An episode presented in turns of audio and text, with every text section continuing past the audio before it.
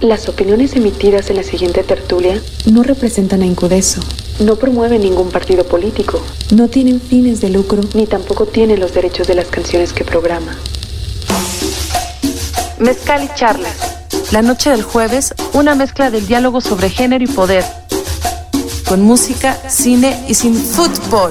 No, la bebida tiene de todo, tiene dinero, tiene riquezas, En un trago de una hora para terminar el día y llegar al fin de semana. tiene amigos. Charlas y mezcal. En la barra de Incudeso Radio. Si ya estás borrachito, dices, no, yo tengo todo. Y hasta me sobra para tirar para arriba.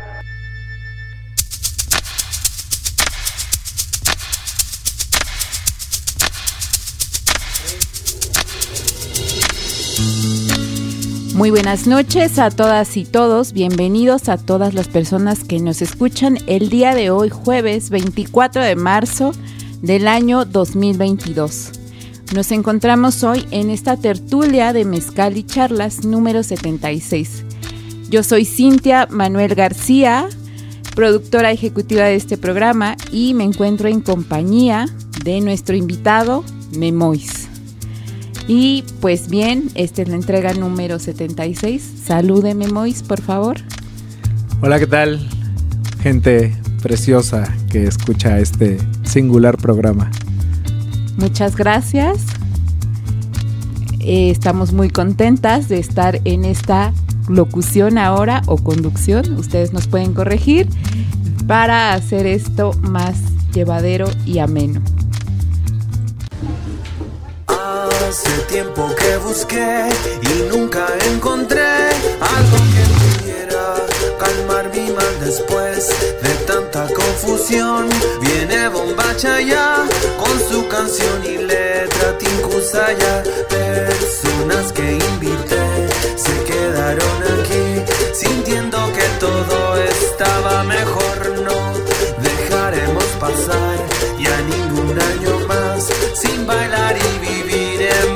en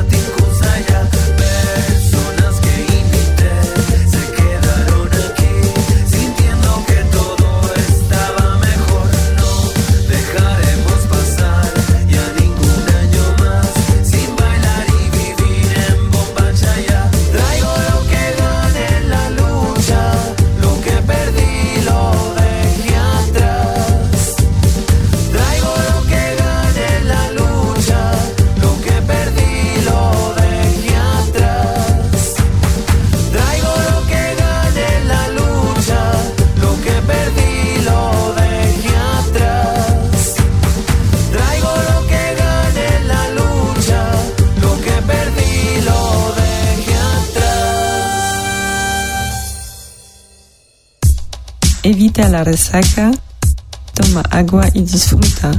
Mezcal y charlas. Pues bien, estamos aquí en esta tertulia que lleva por tema periodismo, libertad de expresión y medios de información. Les recordamos que esta tertulia llega gracias a ustedes eh, por Sueños Zapotecos y también por sus pedidos que realizan de Mezcal y Magia. Son nuestros patrocinadores, creadoras y creadores en este espacio. Pues bien, vamos a conversar el día esta noche con Memois. Bienvenido Memois, si gusta presentarse, qué hace, a qué se dedica. Pues de entrada creo que me dedico a conducir este programa semana a semana, pero hoy no es el caso. Eh, entre otras cosas, pues llevo ya un poquito más de 15 años haciéndole al periodismo en este país. Primero en temas más de política, diríamos. Después en lo referente a agresiones contra periodistas. Y a raíz de eso, pues más metido en periodismo cultural, cobertura de festivales de teatro, de cine, de música, por supuesto. Y de un tiempo para acá, pues de regreso en la radio en Icónica Urbana los jueves. A grandes rasgos, eso es lo que me tiene acá el día de hoy. Pues muy bien, a mí me gustaría preguntarte, para ti, ¿qué entiendes por periodistas y comunicadores? ¿Cuál sería la diferencia, por ejemplo, si alguien, las juventudes que nos están escuchando y dijeran yo quiero ser periodista o yo quiero estudiar comunicación? ¿Cuál crees tú que es la diferencia? Pues yo creo que zanja una difer- diferencia importante entre la cuestión del oficio, que se vendría a ser el periodismo, y la formación profesional. Eh, muchas veces se tiene la formación profesional, en el caso de quienes estudian la carrera de ciencias de la comunicación y cosas por el estilo, pero no necesariamente se tiene la vocación o el oficio periodístico. Entonces, eh, es importante hacer esta diferencia trascendental porque lo que vemos en la televisión, los lectores de teleprompter, las conductoras, las presentadoras de información, pues son más comunicadoras que periodistas propiamente. Por periodistas, pues me interesa trazar el oficio en la investigación, en la metodología, en el compromiso que hay también para sacar adelante el oficio y que muchas veces ese sacar adelante el oficio pues se paga con la propia vida porque lo que se investiga no es necesariamente cualquier cosa para los distintos grupos que integramos la sociedad. Entonces, creo que también algo que hace una diferencia importante entre unos y otros es que los comunicadores pues regularmente los vemos en los grandes canales de televisión o en las grandes cadenas de televisión y pues por generalizar de algún modo o caracterizar de algún modo, pues suelen ser gente bonita, digamos, o visualmente atractiva. No vemos eh, comunicadores negros o afros, eh, tampoco vemos este, comunicadores con alguna eh, deformidad o con alguna discapacidad. Entonces está muy puesto como por la superficie, digamos.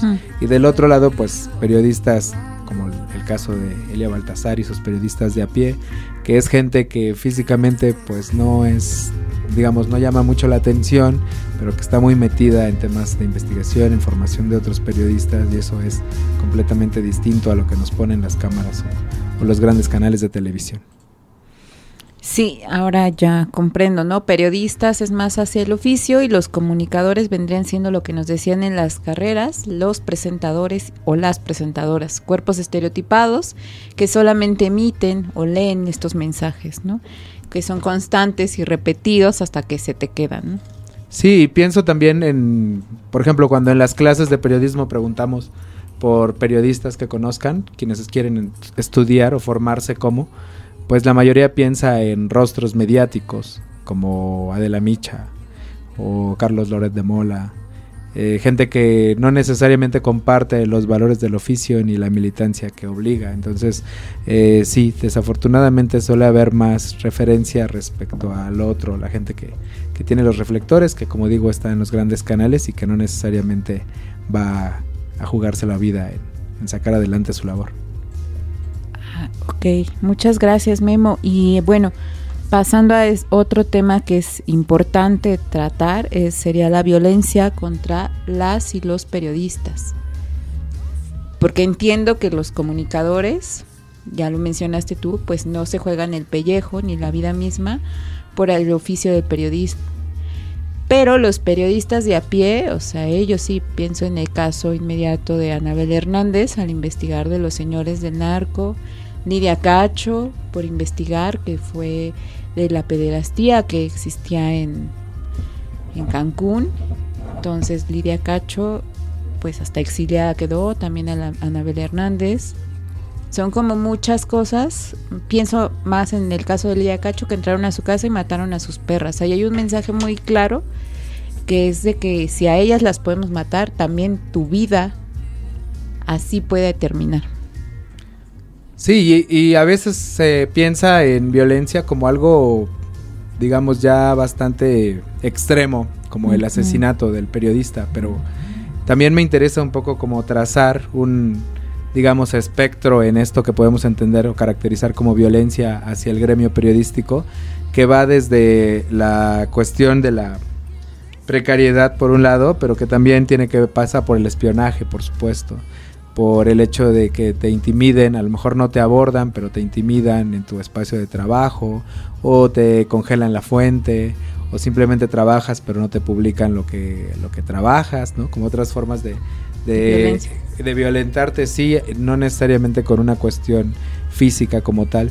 Entonces, del otro lado del espectro, pues sí está toda la parte de las agresiones, la el, el secuestro que a veces hay, el asesinato de los colegas o los corresponsales, sobre todo al interior de los país, creo- del, del país creo que se vuelve más grave en las comunidades, la gente que es más cercana a las mismas autoridades en sus diferentes comunidades y un elemento más creo que es el tema del desplazamiento.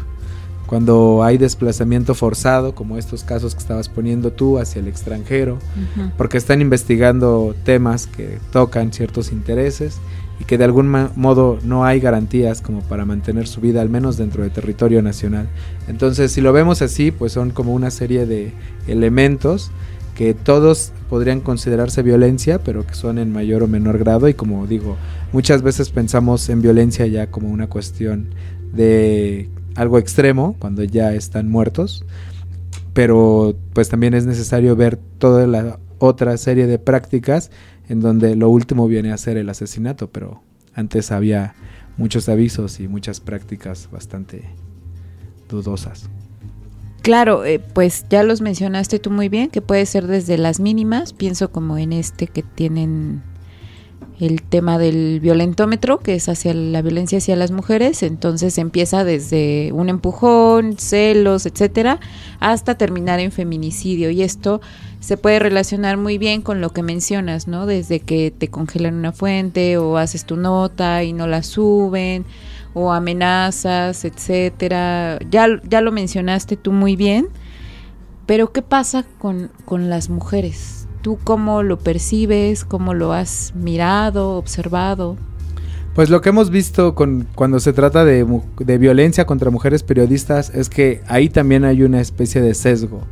Eh, se suele descalificar su labor, es decir, se pone, en- se pone en tela de juicio el mismo hecho de que sean periodistas como tal. Eh, muchas veces esa descalificación viene de las propias autoridades, que por principio de cuentas tendrían que investigar casi que de oficio lo que sucede. Y en ese mismo sentido también se da que, que se les, pues como que se, es algo que, que se hace liviano en el sentido de, bueno, a lo mejor, así como a veces se decía con las mujeres, de a lo mejor se fue con el novio, acá es como a lo mejor tenía problemas con la pareja, ¿no? O, o fue el novio quien, quien la violentó.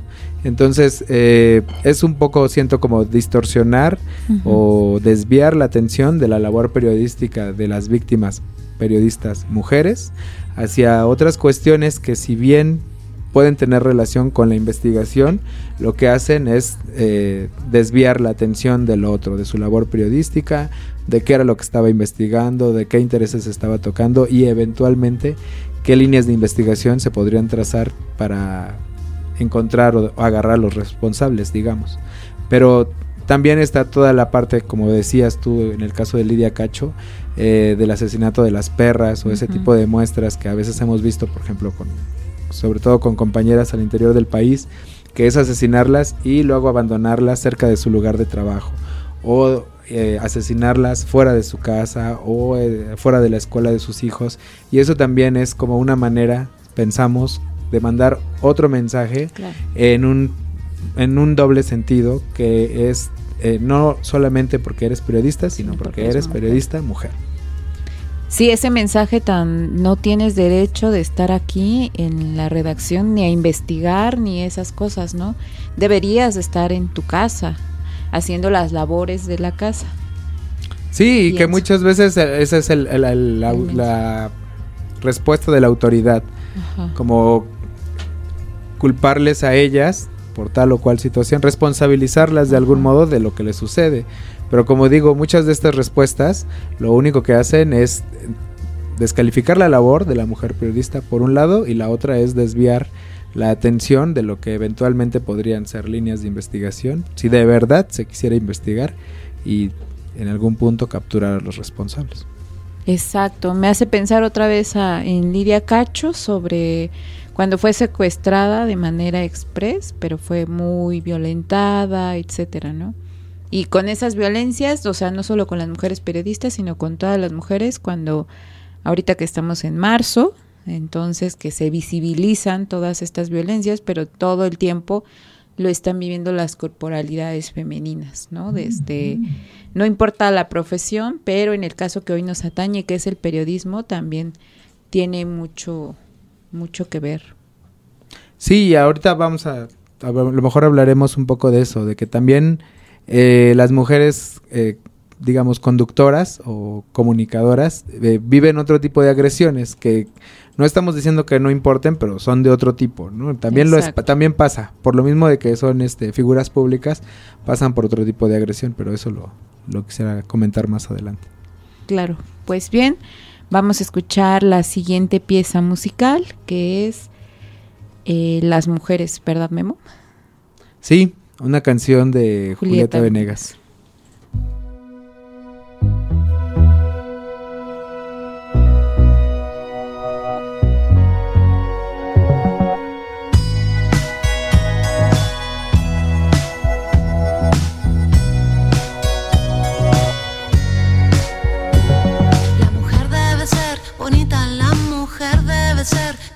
Se mira y se toca y no dice nada.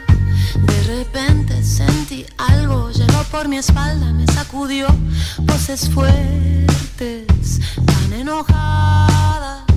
Pañuelo en mano para nombrar a cada mujer desaparecida, cada muerta solitaria por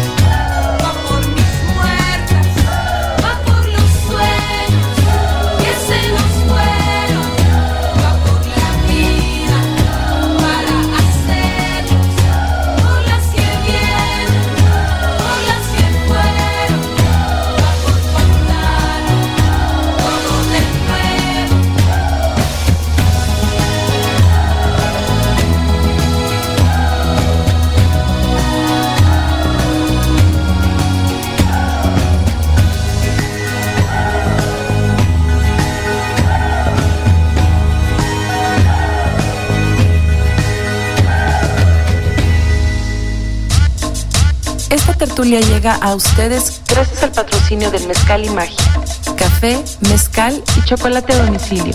Búscanos en Instagram y haz tu pedido. Continuamos. Pues bien, seguimos completamente en vivo y le queremos mandar un saludo muy especial a Raúl Hum- Humberto, que siempre escucha esta tertu- tertulia llevada a cabo por Sueños Zapotecos y Mezcal y Magia. También les recordamos que en la página de Icónica Urbana pueden dejarnos sus mensajes. Ahí en Facebook aparecemos como Icónica Urbana. Hay un cuadrito de diálogo que ustedes pueden ahí externar sus preguntas, qué les parece esta plática con Memois, que estamos aquí con él como invitado. Yo tomé los micrófonos para poder realizar esta tertulia. También estamos en Twitter como Icónica Urbana e Instagram igual icon, icónica-urbana. También como Sueños Zapotecos en Instagram y Facebook como Mezcal y charlas también o mezcal y magia también en Instagram. Déjenos sus mensajes, sus saludos, qué les parecen estas tertulias. También son importantes para nosotros la retroalimentación. Pues bien, seguimos conversando con Memois sobre... Ya estamos adentrándonos un poquito, ¿verdad, Memois? Sobre que nos explicaras, híjole, sobre sobre las agresiones hacia las mujeres.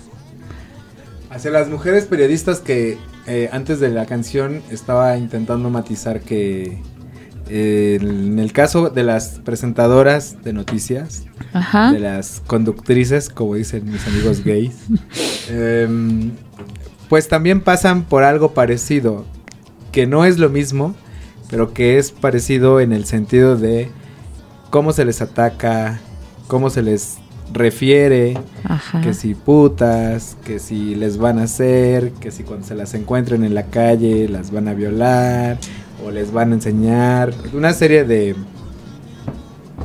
expresiones que muchas veces se potencializan a partir de las enredaderas virtuales del Twitter, por ejemplo, pero que no tienen un rostro, pero No. sí llevan toda la carga sexista, misógina y violenta, que a lo mejor no en un sentido físico, pero bueno, creo que ya sería el colmo, dado que está todo lo otro. Y como digo, eh, así como diferenciábamos en un principio entre periodistas y comunicadores, comunicadoras en este caso, eh, creo que también es importante dar cuenta que también la padecen desde otros frentes, digamos, pero que no deja de ser violencia, misoginia, sexismo y demás, que como digo, trazando lo que ya mencionaba del espectro sobre la violencia, pues es el crimen, el asesinato ya es lo más extremo, No, pero digamos, mientras estuvimos caminando mucho tiempo para allá, entonces buena parte de estos mensajes que reciben en, a través de sus diferentes eh, redes, pues son muestra de eso, de que tenemos una incultura de todo eso. Y cuéntanos, Memo, ¿por qué elegiste esta canción de Las mujeres de Julieta Venegas? Ah, bueno, eso, eso tiene que ver con algo que estábamos platicando de, de camino a esta tertulia. Y es lo, lo maravilloso que fue poder asistir al Vive Latino el fin de semana, después de que lo había descartado prácticamente al 100%. Y dentro de lo valioso y lo maravilloso que fue, pues vi varios números de mujeres. Entonces, a partir de que había que elegir canciones para esta tertulia, pues quise elegir canciones de proyectos, casi todos mujeres, que pude ver en el Vive Latino el día sábado. Sábado. Por eso es que dentro de esas opciones eh, pude ver un rato a Julieta Venegas y me gustó mucho el momento en que interpretó esta canción, que sí se la conocía, pero que nunca me había tocado escuchársela en vivo con todo el discurso previo. Y creo que además de que fue un momento bastante conmovedor, pues queda un poco para la historia y el registro del Festival de Cultura, Festival Iberoamericano de Cultura Musical, como dice ser el Vive Latino, que una mujer músico como Julieta Venegas, que estuvo desde la primera emisión, como yo, en el 98 a Ujú. 2022, esté llegando con este tipo de mensajes a un público mucho más masivo. Muchas. Ah, ya. sí, lo que también me hace pensar, ¿no? En estas violencias que comenta sobre hacia las mujeres comunicadoras, que no es la misma hacia las periodistas, ¿no? Que son diferentes, ya lo comentábamos en el bloque anterior, sobre puede ser va de menos a más y con ellas también con las presentadoras por decirlo así, también les llega esa violencia de cierta manera y me hace pensar que hay también violencia dentro de estas cadenas tele- de televisión, ¿no? Sobre la presión del cuerpo, de que no subas de peso, de que hay que operarte o la chichi o la nalga o la pierna, etcétera, etcétera, para que estés apta para la pantalla, ¿no? O de que tengas que ser joven, porque Claro. también ahorita con esto que comentas pienso en una en un programa que hizo Sabina Berman hace algunas semanas, donde entrevistó a Susana Uresti y a Pamela Cerdeira y me parece que era Pamela Ce- Cerdeira quien decía que que a todo esto de- del tacón, del ir guapa a los foros, inclusive a las cabinas de radio, cuando ella dice, pues es radio, ¿y quién te me va a ve, ver? nadie te ve. lo, lo absurdo que, que parece ser. Eh, está también el tema de, de que no puedes envejecer. eh, que son como reglas no escritas, pero que también conforme va pasando el tiempo, es más difícil que te coloques en ciertos espacios, porque ya no eres tan joven. Y en el caso de las conductrices, mujeres, pues eso digamos que se vuelve también eh, pues como más grave, ¿no? Pasa también un poco con las actrices. Entonces, como digo, es como ampliar la- el, espectro, el análisis de un fenómeno que barre prácticamente con todo el oficio desde distintos frentes y que nos afecta a diferentes intensidades, pero bueno, es un poco dar cuenta de, de que sí pasa y como digo, ¿no? La misoginia y el sexismo. Y lo vemos en las redacciones, pocas veces las mujeres ocupan este puestos de dirección o de tomas de decisiones. Las ves como redactoras, pero no necesariamente como jefas de información o como subdirectoras de información. Ya no se diga como directoras Como de un medio. directoras, ajá. ¿no? Al- ahí sí los medios públicos, al menos en este país, a- intentan hacer una diferencia mediana, pero digamos las empresas privadas, eh, los periódicos como El Norte, como Reforma, como El Siglo del Torreón, eh, siguen estando dirigidas por, por hombres, no tiene, no hay mucha diferencia en ese sentido también. Entonces, en esta idea de ampliar el análisis, pues también vemos que a esa precarización del oficio hay que sumarle ese sexismo que sigue permeando en las redacciones, en el hecho de que te dediquen a cubrir una fuente que ellos consideran más propia de una mujer y las fuentes que se siguen considerando entre comillas más propias de, los hombres. como es política, economía, Etcétera. tecnología y demás. Muy bien, pues me hiciste pensar que las mujeres están más en el espectáculo o en lo cultural, más que en otras áreas. Pero eso lo vamos a continuar más adelante. Vamos con esta siguiente canción que dice Give Me Love con Elvis Paprika. Y les recordamos que estamos totalmente en vivo y que nos pueden hacer llegar sus mensajes para así darles lectura y seguimos.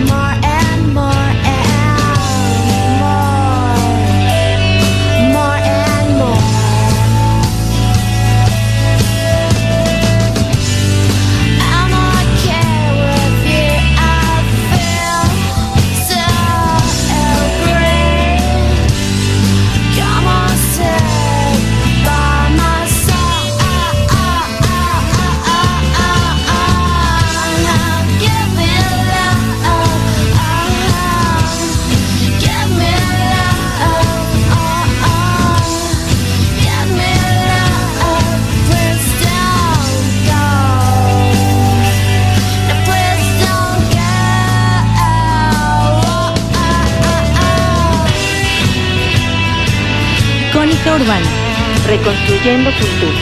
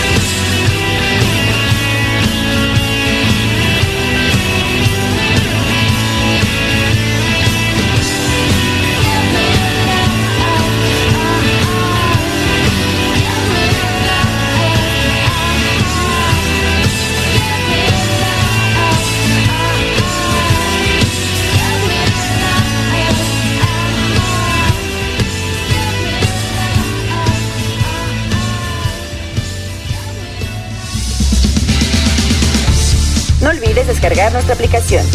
Busca en la Play Store Icónica Urbana, descarga, instala y puedes escucharnos a un solo clic de distancia.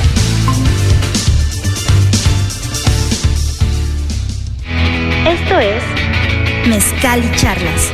Sin miedo al éxito.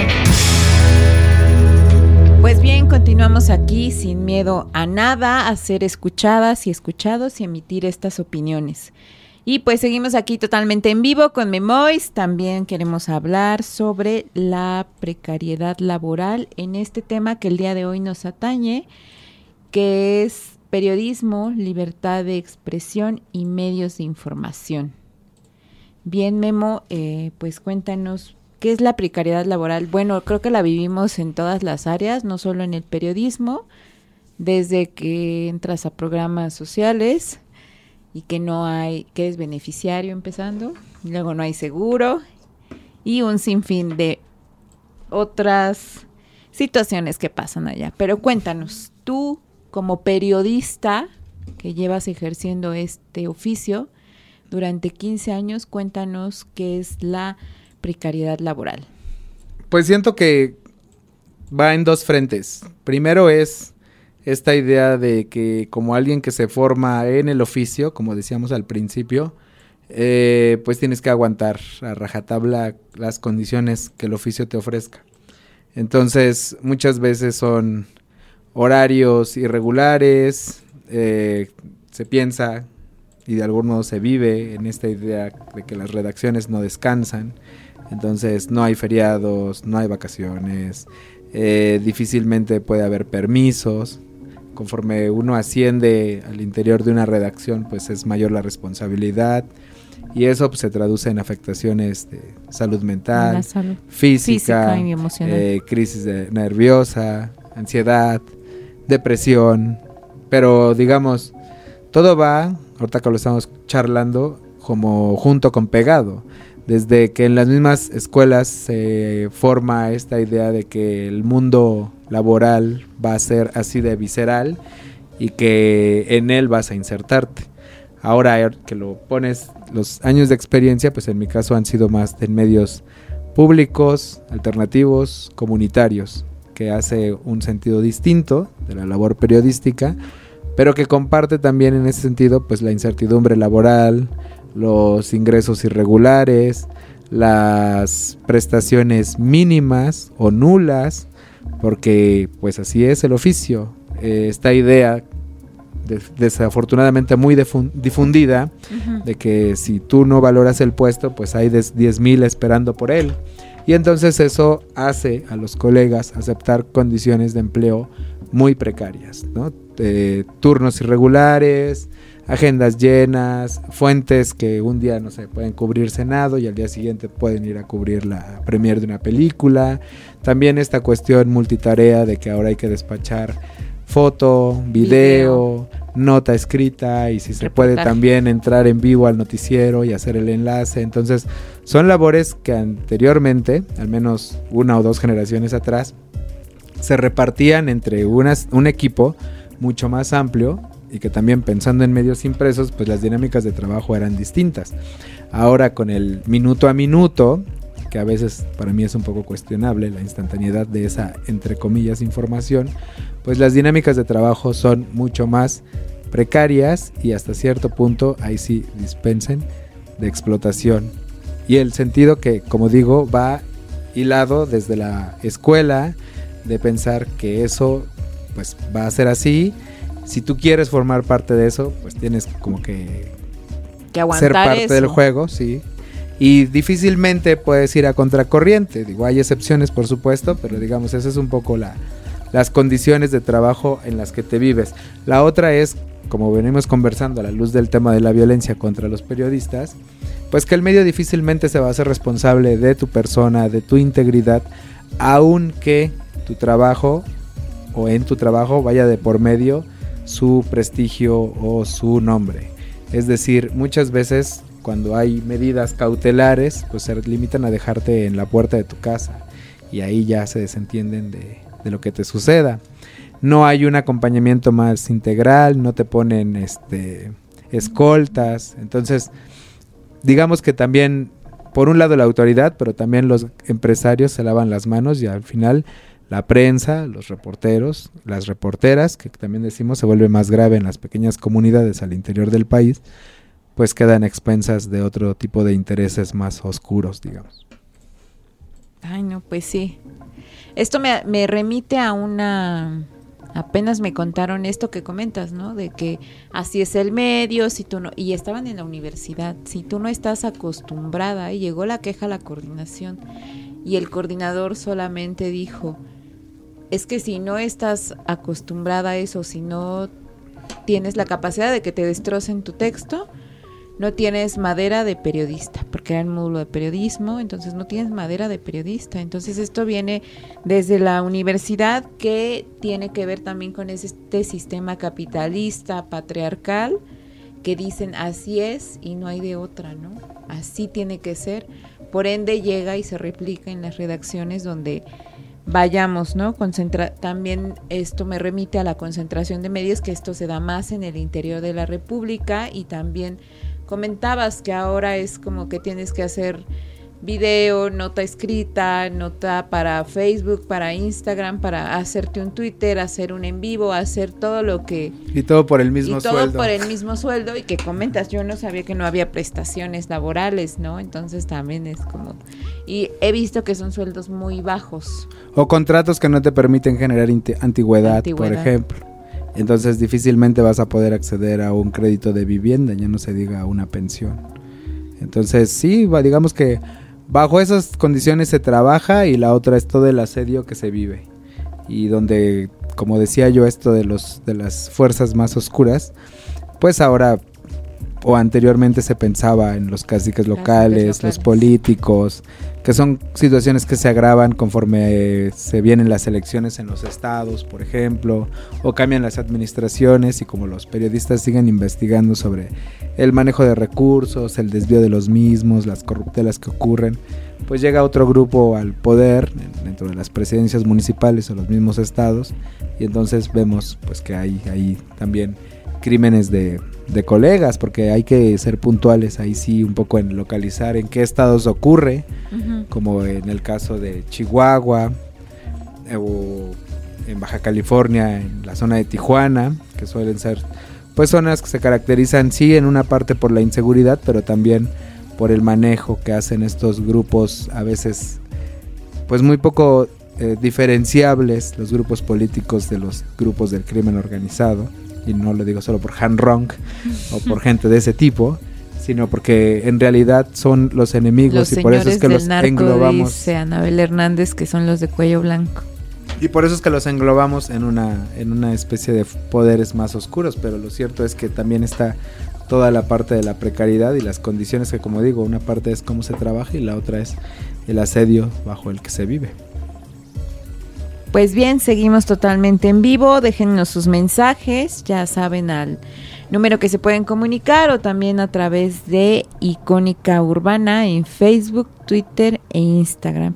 A continuación vamos con esta siguiente canción que se llama Cariño, que es con de Marías.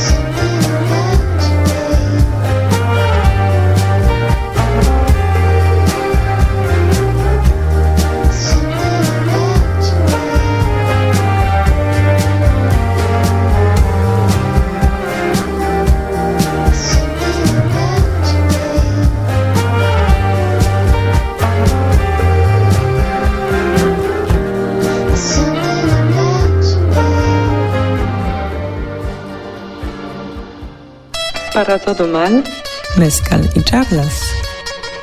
¿Y para todo bien? También. Continuamos aquí totalmente en vivo en Mezcal y Charlas. Y bien, queremos que ustedes nos hagan llegar sus mensajes para así sentirnos escuchadas, escuchados, escuchades. Y seguimos en esto que estamos hablando de la precarización laboral, del periodismo también. Y pues bien, como dar este...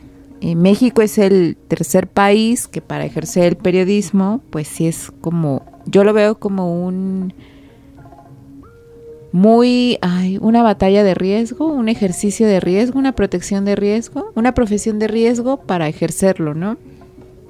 Es como ser mujer, pienso yo, y, toda, y todavía aparte dedicarte al periodismo. Y en este sexenio van, no, en lo que va del año van ocho periodistas asesinados. O es en esta administración. Tú com- coméntanos, Memo, también, pues ya lo platicábamos, ¿no? Fuera del aire, que las autoridades simplemente se lavan las manos y dicen una cosa u otra, pero tú cuéntanos, Memo.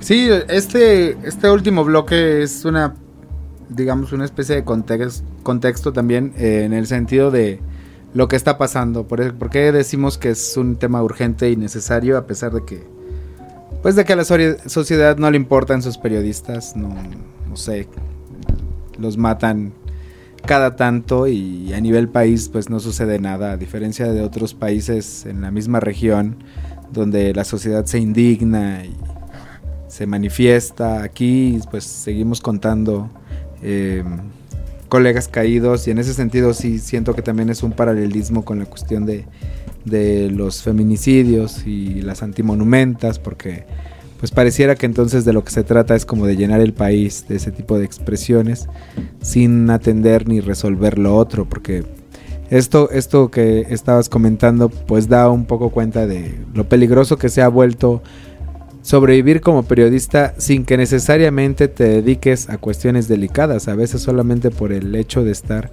en el momento menos oportuno, en el lugar menos adecuado. Eh, eso pasa sobre todo al interior del país, por un lado, la otra es eh, pues que también, por ejemplo, las colegas en las comunidades que, que cubren ruedas de prensa de presidentes municipales, de funcionarios estatales, que tienen más cercanía, más proximidad, que por supuesto viven en esos estados y que luego viven también otro tipo de agresiones, pues es algo que me parece que a nivel país no hemos terminado de dimensionar. Todavía seguimos viendo a los periodistas muertos en Michoacán, en Veracruz, en Chihuahua como algo distante, pero vamos, estamos en el mismo país. Y en- inclusive aquí en la Ciudad de México, cuando sucedió lo de Rubén, lo de Nadia, en la el multihomicidio en la colonia Narvarte, como que también se desdibujó un poco en el sentido de, bueno, eh, pero er- no eran de aquí, ¿no? venían de fuera. Y algo que, que- que también, al menos a nosotros como gremio, nos pegó mucho era que lo que había vividose hasta ese momento, en el sexenio anterior, como un bastión de refugio, como la Ciudad de México, pues terminó cediendo y de la manera más ruin, en este caso, por cuestiones ligadas al priismo, al priismo de Javier Duarte en Veracruz, que era lo que venía un poco persiguiendo a Rubén y que al finalmente lo alcanzó fatídicamente en esta ciudad.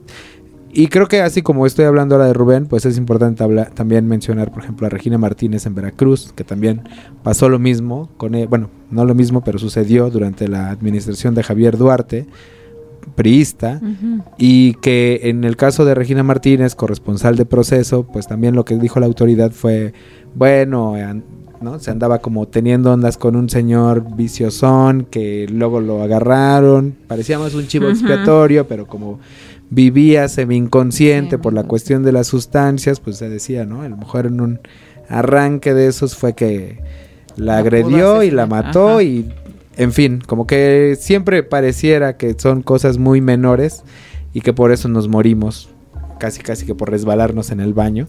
Pero lo cierto es que la autoridad no está haciendo su trabajo. Lo decíamos también ahorita fuera de transmisión. Son tres años del gobierno actual, en donde por lo menos ahorita en 2022 es algo alarmante, que vamos tres meses, vamos al cuarto mes y llevamos ocho periodistas asesinados en diferentes estados y aparentemente por distintas circunstancias. Lo que sí vemos es un poco lo que ya hemos visto, lo que ya hemos comentado hasta ahorita, que cuando se trata de colegas mujeres, como en el caso de Lourdes en Baja California, pues se desdibuja mucho la labor periodística, se descalifica y se ponen otras cosas menos a investigar. Eso por un lado. La otra es que también pasa lo que sucedió con el colega de Michoacán, de bueno, los otros dos sí, pero él, el asesinado, no estaba en el mecanismo de defensa y entonces pues no podemos hacer mucho. Y la autoridad siempre tiene respuestas y re- respuestas muy timoratas, digamos, para asumir su responsabilidad, en este caso, pues de velar por la vida de todos sus ciudadanos y además por el Estado, o como les gusta decir a ellos, la salud de la libertad de expresión en su supuesta democracia. Porque algo que también es cierto es que mientras sigan asesinando periodistas, ni hay libertad de expresión, ni hay ni hay democracia. Entonces, como esto es así, pues sí consideraba yo que era importante venir el día de hoy a hablar de todo esto y mucho en los términos que hemos dicho acá, que como digo, bueno, se resuelve muy poco, los casos siguen impunes, pero lo que sí vemos, pues es eso, que de repente ya es difícil diferenciar de un cacique local y un grupo de crimen organizado porque cada vez están más camuflados, por un lado, que cuando se trata de colegas periodistas mujeres, el rasero es de otro tipo y que bueno, la autoridad sigue como candil de la calle, eh, brillando por su ausencia por su en este ausencia. tipo de situación. Claro, y decíamos también fuera de transmisión sobre esto, ¿no? Como si el estar en el mecanismo de protección, dijéramos solo, vaya, pero ahora que lo pienso me hace considerar, porque decíamos que si solo las garantías individuales que están en la Constitución fueran para unas y para unos sí, para otros, para otras no. Pero ahorita que lo pienso, digo, pues claro, no es la misma situación que ocurre con unas personas que con otras. O sea, la justicia decían por ahí que siempre va a ser para las personas que tienen el dinero. Pienso eh, mucho en los casos de feminicidio y no, no es lo mismo lo que pasa en la periferia con lo que pasa acá más al centro, ¿no? Igual con la cultura, cuando se centra aquí, no es la misma que la de la periferia. Entonces, estas, este mecanismo que dicen las autoridades que siempre están velando por su ausencia en todos los sentidos. Siento que somos el país de la simulación de que sí damos justicia, pero no tanta.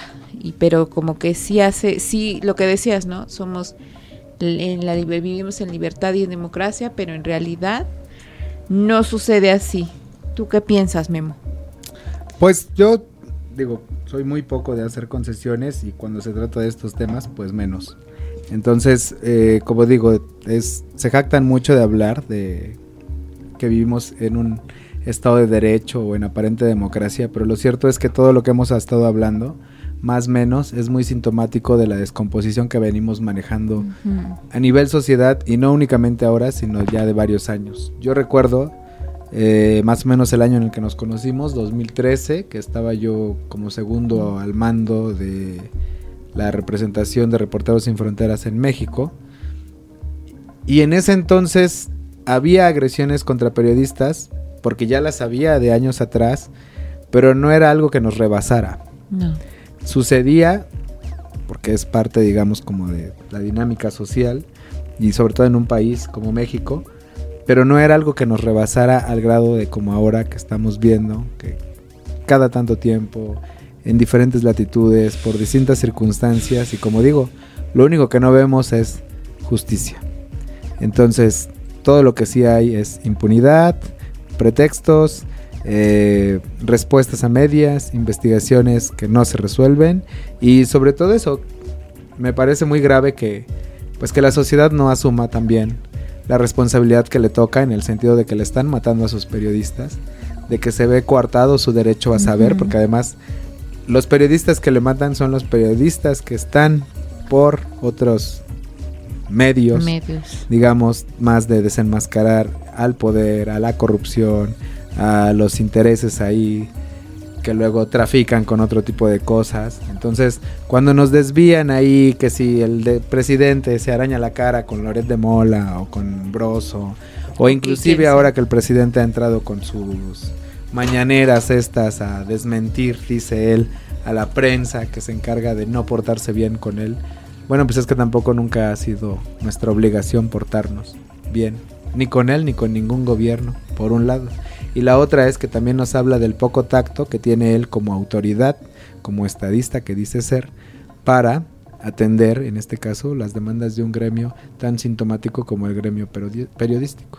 Entonces yo solamente quería despedirme diciendo que hemos hablado también, digamos, un poco del panorama, pero hay casos muy emblemáticos como el caso de Carmen Aristegui, que por ahí anda ahora un documental que, digamos, resume un poco el, el golpe que también a veces trama el poder desde sus antros más profundos. Cúpulas.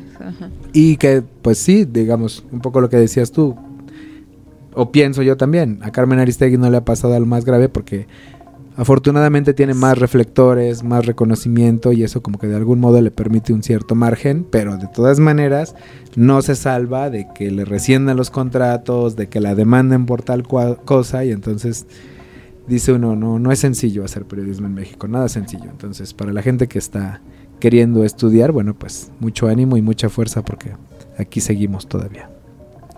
Pues yo quiero hacer un llamado a la sociedad. Recuerden que tanto las los periodistas asesinadas, asesinados son vidas. Entonces hay que alzar la voz. Son ellos los que nos mantienen informados, informadas sobre lo que pasa en esta pues en diferentes ámbitos, ¿no? Ya lo comentaba Memo, también alzar la voz por ellas, por ellos, por los que ya no están y por y las que quieren ejercer el el oficio del periodismo, pues hacer algo también desde las universidades, cuestionar estas enseñanzas tan feas, levantar la voz desde ahí, porque si no se sigue replicando estas prácticas tan nefastas que existen y llegan a la redacción y a la vida laboral. Sin más, nos despedimos. Recuerden que somos Mezcal y Charlas. Esto fue la tertulia número 76. Gracias a Memois por esta oportunidad. No, pues gracias a, la gente de Icónica Urbana por, por subirse al barco, a Cintia que hizo el favor aquí de divertirnos, divertirse con el intercambio radiofónico de esta noche y pues yo nada más quería terminar diciendo que quisimos también traer la selección musical porque decíamos música bonita para, para hablar de un tema atroz, pero también eh, pensando en que la vida vale la pena Ujú. de ser vivi- vivir, Vale ser las vivida. alegrías. Entonces, eh, también por ese lado, pues nos vamos con ánimo de que en algún punto esto sea diferente.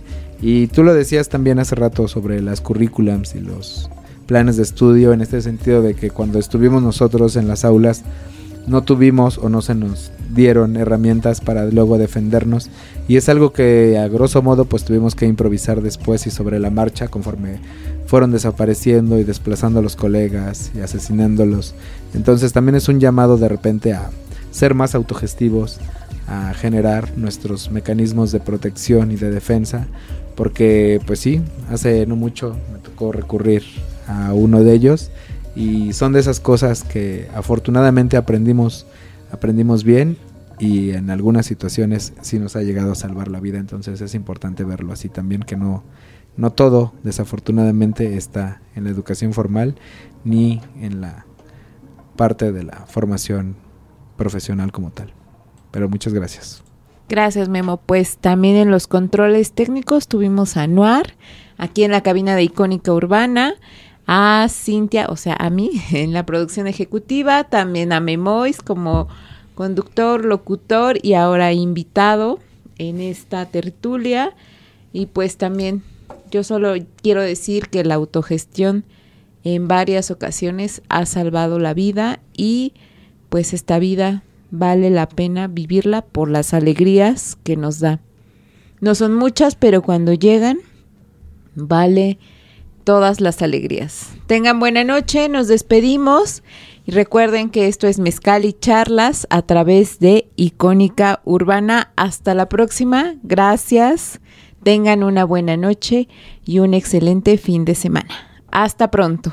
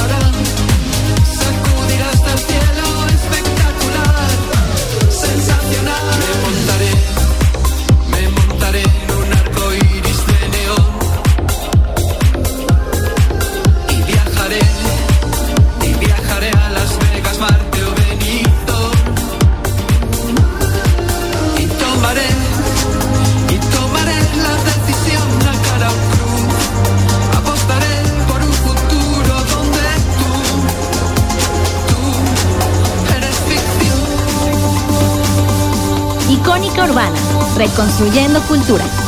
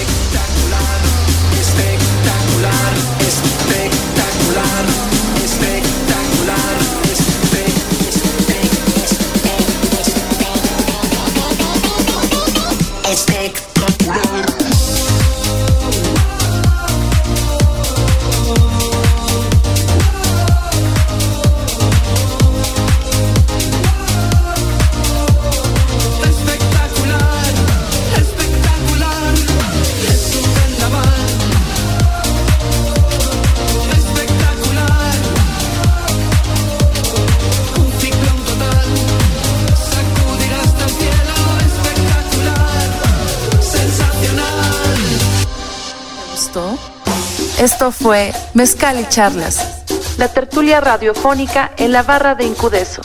Nos encontramos el próximo jueves en este canal.